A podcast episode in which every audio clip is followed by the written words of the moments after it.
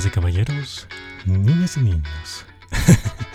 Damas y caballeros, niñas y niños que están escuchando este podcast, bienvenidas y bienvenidos a un nuevo episodio de 10 minutos con The One FT. Señor Beethoven, ponga la música porque esta vez vamos a ir directo al grano.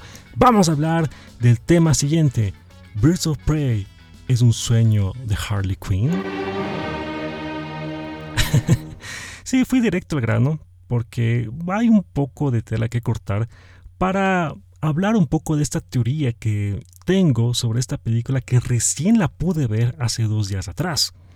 Tenía pensado ver el año pasado cuando se estrenó por el mes de febrero, pero no pude alcanzar y luego inmediatamente vino pandemia y pues ya no se pudo hacer nada de esas cosas, así que dije voy a intentar verlo este el día lunes que, que pasó ya que con esto de que a la vuelta de la esquina ya está el estreno de, de Suicide Squad de James Gunn, pues dije, mm, veamos si es que por ahí hay alguna relación o, tendría, no sé, algo que ver este Birds of Prey con lo que vendrá con, con el... con la nueva película de Suicide Squad, ¿no? Donde está otra vez Harley Quinn interpretada por Margot Robbie. En fin, vi la película. Y lo primero que me, me impresionó antes de decirles por qué las teorías de que creo por qué es un sueño de Harley Quinn, hay una escena al inicio que está Harley Quinn. Ah, antes que nada, por favor, antes que hablar. Este episodio tiene un, montón de spoilers para tratar de probar mi teoría de que eso es un sueño. Así que si tú no has visto esta serie, eh, no, has visto esta película, termina el capítulo. Mejor te digo, muchas gracias y chao, nos vemos la próxima semana. Porque va a haber muchos spoilers, ¿ya? Pero si no quieres, ah, en fin, vamos a hablar, etc. Entonces apúntate, estate listo que en 3, 2, 1 vienen los spoilers y todo lo que voy a hablar de esta película. Bueno, les decía, ¿no? La primera escena que está en esta película Birds of Prey está Harley Quinn en una cafetería, se podría decir, en donde hay una persona que le está preparando un sándwich de huevo, ¿no? Ella feliz, etcétera y le, entrega todo. Pero dije, espérate un rato, esta escena yo ya vi en algún otro lado. Y sí, esta escena es la misma que se presenta en los trailers que se, se han mostrado de The Suicide Squad. Misma, mismas, em, mismo personaje que está haciendo el, el, sándwich, Harley Quinn contra vestimenta, pero el mismo diálogo. Y la misma forma que ella se despide de él. Entonces dije, ¿es coincidencia? Pero bueno, sea como sea, al final de Birds of Prey, cuando tú terminas de verla, te quedas con un ah, sabor como medio... ¿Qué acabé de ver? Es algo medio ridícula, no tiene, no tiene ninguna evolución, no tiene nada que ver, ¿no? Pero luego dices y te reflexionas pensando en mucho, muchas escenas de la película y dices, espérate un rato. Harley Quinn es la persona que está narrando esta película. Y como ustedes saben, Harley Quinn, bueno, es inteligente porque es, psiquiatra, pero también tiene un tornillo un poco zafado. Y hay partes de la película en la que ella está empezando a narrar de forma continua y de pronto dice, ay, perdón, me equivoqué, tenía que, vamos a, retroceder otra vez para que sepan por qué está pasando esto. Hmm. Y después empiezas a ver cosas en las que dices, Aquí esto no es lo que podría hacer Harley Quinn, etcétera, ¿no? Especialmente en el sentido de que ella como que se hace la heroína, la que está haciendo todas las cosas bien, la que supuestamente ya dejó a un lado al guasón, al Joker, y dices, pues si es que este es un sueño de ella, si es que esta es la narración de ella, pues de ella es el personaje, ella tiene todo el derecho de hacer esas cosas heroicas. Por ejemplo, al final, cuando, está, cuando, se enfrenta con Iwan McGregor, que es justamente Black Mask, eh, tiene, tiene unas cosas que se enfrenta con él, etc. Y este Black Mask explota, porque había una granada por ahí y se acabó Black Mask. Entonces, claro, o sea, ¿y dónde estaban las otras Birds of Prey, entre comillas?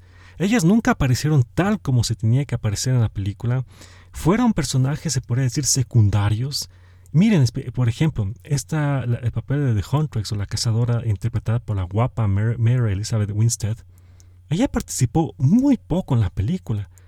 Hasta los diálogos ella fue como una especie de Groot. Es decir, solo te habló unos tres o cuatro palabras y nada más.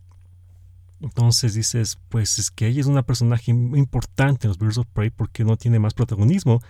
Es porque como esta es la historia de Harley Quinn, pues ella les deja a un lado a todas estas protagonistas, entre comillas, y ella es la que tiene que lucir. Ella tiene que lucir como la que está con problemas, que rompió entre comillas con el guasón y todo lo demás, ¿no? Hay una escena en que Harley Quinn dice, se acabó el guasón, voy a terminar por esto, coge un camión, va al camión y, justo, justo el camión está en la fábrica Ace Chemicals, ¿ya? donde ella se tiró y se, se tiró en, los químicos y fue la misma creación que el Guasón, algo así, ¿no? Ella maneja el, tráiler y va directamente, se escapa del tráiler, se sale del tráiler y el tráiler va acá. Y el tráiler hace, hace que explote todita la fábrica. Y mientras explota la fábrica, la fábrica tiene juegos artificiales, luces coloridas, etc. Hmm, eso no sucedería, ¿no? Un camión hace que explote toda una fábrica. Extraño, ¿no? De ahí tenemos otra escena que ella está, entra a, la estación de policía buscándole a uno de los personajes y ella empieza a atacarles a todos con bombas de confeti y bombas con les creo que le sacan unos cauchos. Extraño, ¿no? Y hay una escena en que ella, también está em, en la bodega de esta, de esta, de esta, de esta, este, de esta cárcel, se podría decir, y por ahí empiezan a disparar a, unos sacos de, droga. Ella por ahí cosas de la se droga y pues tiene más energía y empieza a pelear mejor, etc. Y de ahí hay cosas que también dices raras en las que ella empieza a tener protagonismo con el Black Mask, que supuestamente, supuestamente, luego de que ella terminó con el Guasón, empieza a ser perseguida por todos los villanos de Gotham. Y eso también está un poco extraño. Luego que al final ella se reúne en, un parque de diversiones y ve que, y ve que ah, ahí está ¿cómo se puede decir? Eh, pasadizos secretos, etcétera, y que bueno, ella empieza a hacer una persecución en patines al carro del, villano, salta tipo, tipo Neo en Matrix encima del carro, y dices, no, pues esto ya está un poco más exagerado, Harley Quinn no haría eso, digo yo, ¿no? Y pues sí, y así van otras escenas de la película en que tú empiezas a razonar y dices, yo creo que ese es un sueño de ella. La escena final, hay dos escenas al final en que te puede decir realmente sí, esto es un sueño. Porque al final, al final de la película, ella rompe la cuarta pared. Está hablando y te guiña el ojo a ti, al público. A ver, aquí solamente Deadpool podría hacer eso, no Harley Quinn. Pero si Harley Quinn lo hace es porque ella como es el la dueña de esta historia está contando su historia, es el sueño de ella. Al final de los créditos, ella dice, textualmente, ¿todavía siguen sentados aquí?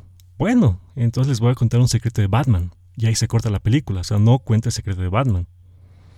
Al final, entonces, esta película, que tuvo una, una, una mezcla de, de personas que obviamente les gustó y no les gustó, si tú te pones a pensar dentro de la teoría de que esto fue un sueño de Harley Quinn, bien planteada la película. O sea, ahí sí se justificaría todas las cosas extrañas que pasan en esta película.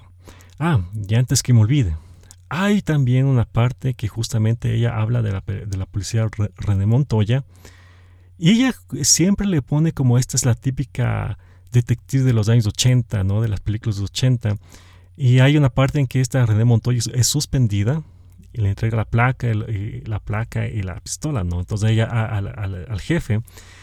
Harley dice en esta parte de la narración que ahí es cuando justamente es lo clásico, cuando le entregan la, placa y la pistola, ahí es cuando se tiene justamente su momento de, de acción, ¿ya? De estos se convierten en más héroes de lo que eran. Y sí, básicamente pasa eso. René Montoya entrega la placa con las típicas gafas de los 80, etc. Eh, o mejor dicho, al final, cuando ella renuncia al trabajo con las típicas gafas y todo lo demás, típica escena de las películas de 80. Y hay justamente una parte en la cafetería que al final en que, eh, ¿cómo es la de, de Huntress o la cazadora le dice a René Montoya todas las composiciones de los 80?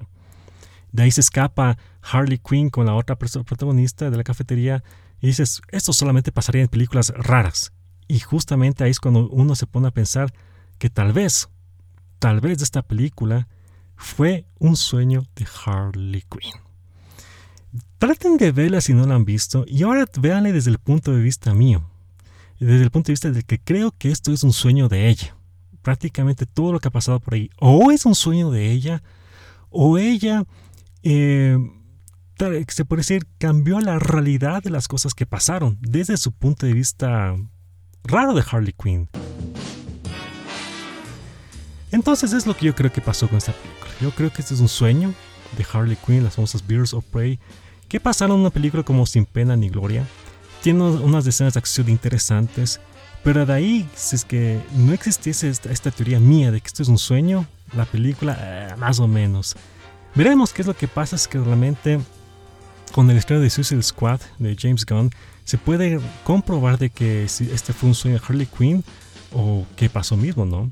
Así que si es que ustedes han visto esta película, pues díganme qué es lo que piensan. Si no la han visto, pues igual, ¿qué opinan al respecto? ¿Qué opinan de Harley Quinn? Ya saben que cualquier comentario lo pueden hacer a través de los links que ustedes van a ver en cada uno de los capítulos. De igual manera les invito a que esos que ustedes quieren donar y ayudar a este podcast y al YouTube lo pueden hacer a, la página, a través de la página de Buy Me a Coffee. Este ha sido un episodio muy pensativo que me dejó esta película, pero bueno, con esto veremos qué es lo que pasará en el futuro con estas películas y todo lo demás. Así que gracias por haberme escuchado, nena. Digo, gracias por haberme escuchado, damas y caballeros, niñas y niños. Sin más, muchas gracias y chao.